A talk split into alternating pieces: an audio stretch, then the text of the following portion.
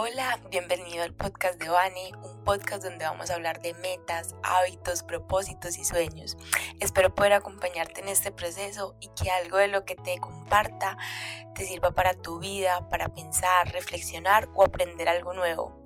Así que bienvenido y empezamos. El día de hoy te quiero compartir tres libros que para mí han sido reveladores y siento que me han cambiado mucho la vida porque han habido cosas que me han hecho clic y han hecho que cambie acciones, comportamientos y que creo que te pueden aportar y servir. El primer libro que te quiero compartir se llama Hábitos Atómicos de James Clear. Me atrevería a decir que gracias a este libro es que me estás escuchando en estos momentos y llevo tantos capítulos del podcast, porque el autor básicamente su premisa y lo que trata de exponer a lo largo del libro, o al menos para mí, ese fue el aprendizaje más relevante que pude sacar, es que no se trata del resultado, se trata del proceso. No se trata de sacar un podcast bonito desde el primer capítulo. Si escuchaste el primer capítulo, te vas a dar cuenta que es un podcast que se escucha mal, que hablé de forma muy nerviosa, fue muy corto y pues la verdad lo hice por hacerlo, o sea, por cumplir con ese hábito y como empezar a formarme el hábito y, y, y hacer, o sea, solamente por empezar con el proceso. Y siento que es este proceso el que me ha permitido avanzar. Si me hubiera enfocado en el resultado, nunca hubiera empezado porque el primer capítulo tuvo un resultado muy pobre, pero sirve como un escalón, pues es el primer escalón de muchos otros que han venido eh, sucediendo y que me han permitido avanzar. Y así con muchos hábitos que he estado integrando a mi vida últimamente. Al principio no salían siempre, al principio no salía todo como lo esperaba, pero para mí dejó de ser importante el resultado y me enfoqué en el proceso y esto me ha permitido mejorar los resultados. Porque cuando el autor dice que nos enfoquemos en el proceso, no significa que vamos a hacer las cosas de cualquier manera o sin prestarles atención. Significa que vamos a enfocarnos día a día en mejorar y no en mirar un producto final. El autor en el libro expone cómo los hábitos son como los átomos, son la parte más pequeña que componen todo lo que podemos ver.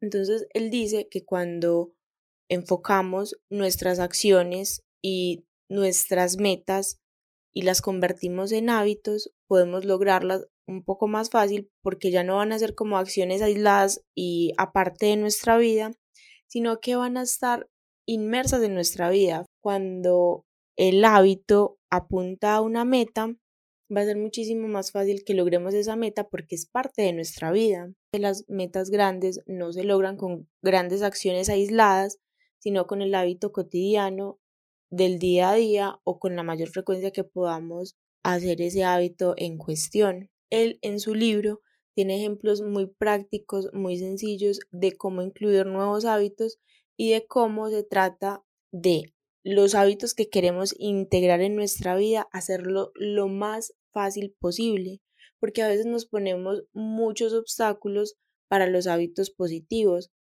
y la fuerza de voluntad es limitada, no tenemos mucha fuerza de, voluntad. Entonces, si empezamos un hábito a punta de fuerza de voluntad y nos los ponemos difícil, hacemos que sea tedioso, va a ser muy difícil que lo logremos integrar porque nos vamos a agotar en el proceso. Mientras que con los hábitos que queremos eliminar de nuestra vida, se trata de hacerlo difícil para que podamos realmente eh, preguntarnos cuando lo vayamos a hacer, si, si lo queremos hacer. Por ejemplo, después de leer ese libro, uno de mis hábitos es dormir con el celular por fuera de la pieza y no cogerlo hasta que haya terminado la labor más importante de la mañana. Es un hábito sencillo de hacer, cada noche lo dejo en la, pie en la sala, pero siento que ha repercutido positivamente en el enfoque con el que empiezo las mañanas hay algo que para mí también fue fundamental y fue muy, muy clave en este libro y es que él habla de que los hábitos empiezan de adentro hacia afuera. Primero, tienes que empezar considerando la parte interna, es decir, si hay un hábito que tú quieres integrar a tu vida, pero choca con alguna creencia o alguna forma de ser tuya, de lo que tú crees que tú eres, va a ser muy difícil que lo integres a tu vida. Voy a poner un ejemplo sencillo y que quizás todos hemos vivido en algún momento y es hacer ejercicio. Si tú crees que eres una persona que no hace ejercicio, que es perezosa, va a ser muy difícil que lo logres integrar porque ante cada vez que vayas a empezar a hacer ejercicio, vas a tener esa vocecita diciéndote, es que tú no eres una persona deportiva, ni eres una persona de las que hace ejercicio, tú eres de las que se queda durmiendo. Entonces, esa voz puede que nos gane. Por eso hay que empezar como siendo muy conscientes de ese discurso que tenemos sobre nosotros mismos en función del hábito que queremos desarrollar. Después, sí podemos pasar al tema de los hábitos, de las acciones, de qué hacer para volvernos en esa persona que queremos ser. Y por último, están los resultados. Muchas veces nos enfocamos primero en los resultados y de último en cómo nos sentimos frente a esos resultados, porque a veces incluso son resultados que ni siquiera estamos muy seguros de querer conseguir o de que eh, sean parte de algo que nosotros podamos ser realmente. Como para resumir un poco por qué te recomiendo este libro particularmente, me atrevería a decir que los tres aprendizajes importantes que este libro tiene son, uno, en que lo importante es el proceso y mejorar poquito a poco cada día y no el resultado. Dos, que da herramientas muy precisas, muy específicas de acciones puntuales que puedes desarrollar y hacer que la mayoría no te van a tomar más de unos pocos minutos para cambiar esos hábitos que quieres cambiar. Y tres, que de lo que se trata siempre es pensar en cómo hacer que los hábitos positivos y que deseamos en nuestra vida sean fáciles y cómo hacer que los hábitos que queremos desechar de nuestra vida sean difíciles, cómo ponemos barreras y obstáculos para que podamos evitarlos y no tener que depender de la fuerza de voluntad todo el tiempo.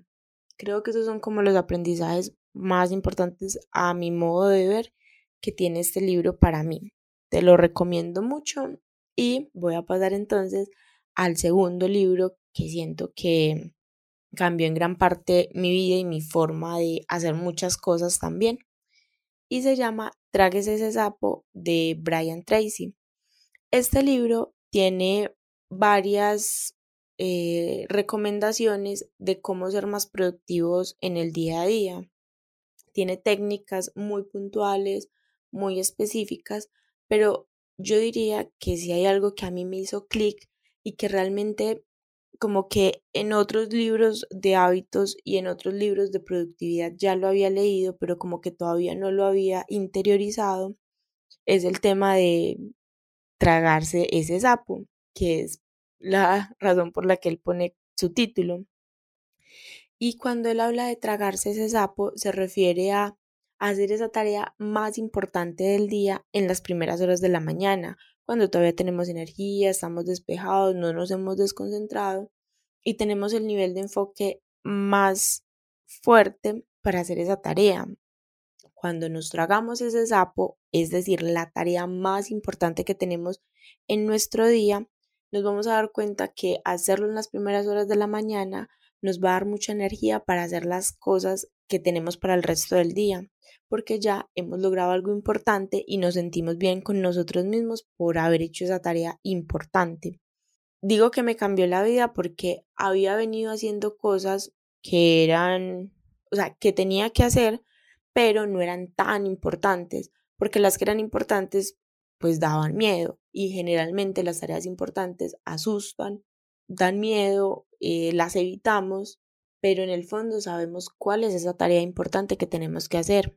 Lo que el autor dice es, tráguese ese sapo, entre más feo, más grande y más terrible el sapo, más rápido no lo tenemos que tragar para poder liberar esa energía. Porque como nos quedamos pensando en eso que tenemos que hacer y que no nos atrevemos a hacer, perdemos mucha energía dándole vueltas. Mientras que cuando lo hacemos desde la primera hora de la mañana, es mucho más fácil que avancemos. Y él también plantea la ley de Pareto, que es del 80-20, como el 80% de nuestros resultados están dados por el 20% de nuestras acciones. Y generalmente el 20% de las acciones es ese sapo, es eso único, es eso importante y que a veces, como nos asusta, lo dejamos para después. Y de lo que se trata es de empezar por ahí con nuestra energía más despejada, que generalmente es de las primeras horas de la mañana. Además, en el libro como tal también tiene varias técnicas de organización del tiempo, de gestión, que son muy sencillas, muy fáciles de aplicar porque finalmente lo que el autor plantea es que él quiere ser específico, quiere ser puntual y quiere ser práctico y que con esto tú realmente puedas organizarte un poco mejor. Y el tercer libro, que siento que también ha impactado en una forma importante en mi vida, es Padre Rico, Padre Pobre de Robert Kiyosaki. Este, si bien no es un libro de productividad, sí es un libro que habla sobre finanzas personales, sobre cómo está nuestra posición hacia el dinero y sobre cómo está un poco ese tema de mentalidad en general. Yo siento que es un libro muy fácil de leer, pero que tiene aprendizajes muy interesantes en el sentido de que te permite tener una apertura un poco más amplia al tema de las finanzas personales. A mí me parece que ese tema es muy relevante para nuestra vida porque finalmente todo el tiempo hacemos transacciones económicas y todo en la vida está permeado de una u otra forma por el dinero. Así que me parece importante pues tener al menos algunas herramientas básicas que nos permitan como ser un poco más conscientes de cómo están nuestras finanzas. Y cuando digo que este libro también ha impactado en gran medida mi vida es porque de alguna forma fue la que sembró el bichito de, de querer ser emprendedora, de querer iniciar algo mío, algo propio, de manejar mi tiempo, el tema de libertad financiera. Y siento que son temas que han repercutido en muchas de las decisiones que he ido tomando en los últimos años. Podría haber tomado decisiones diferentes en varios ámbitos de mi vida, pero siento que de alguna u otra forma el tener en mente que me gusta manejar mi tiempo y me gusta hacer las cosas a mi ritmo ha hecho que tome unas decisiones sobre otras. Más allá de si el emprendimiento te interesa o no, siento que es un libro básico de finanzas personales y siento que es un tema que necesitamos en nuestra vida cotidiana y que creo que te puede también aportar. Estos son los tres libros que más han impactado en mi vida. De una u otra forma, yo siento que cada libro que leemos, cada historia que escuchamos y todo lo que nos puedan aportar otras personas y el conocimiento de otras personas que muchas veces están escritos en esos libros, van permeando nuestra vida y van haciendo que podamos tomar diferentes decisiones. Cuando digo que cambiaron mi vida, pues hay muchas cosas que han cambiado mi vida. Finalmente creo que a veces un libro puede cambiar nuestra perspectiva cuando estamos listos para dejarnos cambiar nuestra perspectiva, porque a veces no estamos listos para esa enseñanza o ese aprendizaje que el autor nos quiere expresar y a veces necesitamos quizás escucharlo en otras palabras, de otra forma, para poder interiorizarlo. La verdad, el tema de la lectura para mí siempre ha sido un mundo. Siento que la lectura abre puertas, abre mundos, abre panoramas, te permite tener una perspectiva más amplia en muchas áreas de la vida. Y el día de hoy quería compartirte tres libros que me gustaron mucho, que siento que te pueden aportar. Y bueno, si ves que te gustaría que te compartiera sobre otros libros, también puedo hacerlo. Y bueno, eso sería todo por el capítulo de hoy. Hasta luego. Muchas gracias por llegar hasta el final del episodio. En serio valoro mucho tu atención y tiempo. Si te gustó el contenido de este capítulo, puede que también te guste mi curso Gestionando tus emociones para rendir mejor. Es un curso donde abordo los principales bloqueos y miedos que pueden detenernos a la hora de avanzar hacia las metas que soñamos. Allí abordo tres pilares que nos ayudan a rendir mejor. 1. Gestionar adecuadamente nuestras emociones. 2 tener claridad de lo que vamos a hacer. 3. Contar con las técnicas y herramientas que nos lleven a ejecutar lo que deseamos. Con esto vas a tener herramientas prácticas y fáciles de aplicar para que puedas rendir como realmente deseas. Si te interesa, puedes encontrarlo en banialsate.com slash curso Recuerda que todo lo que inviertes en ti lo vas a recuperar en mayores niveles de bienestar y tranquilidad. Por último, también me puedes seguir en mis redes sociales y página web como Vania Alzate. Nos escuchamos en una próxima ocasión y hasta luego.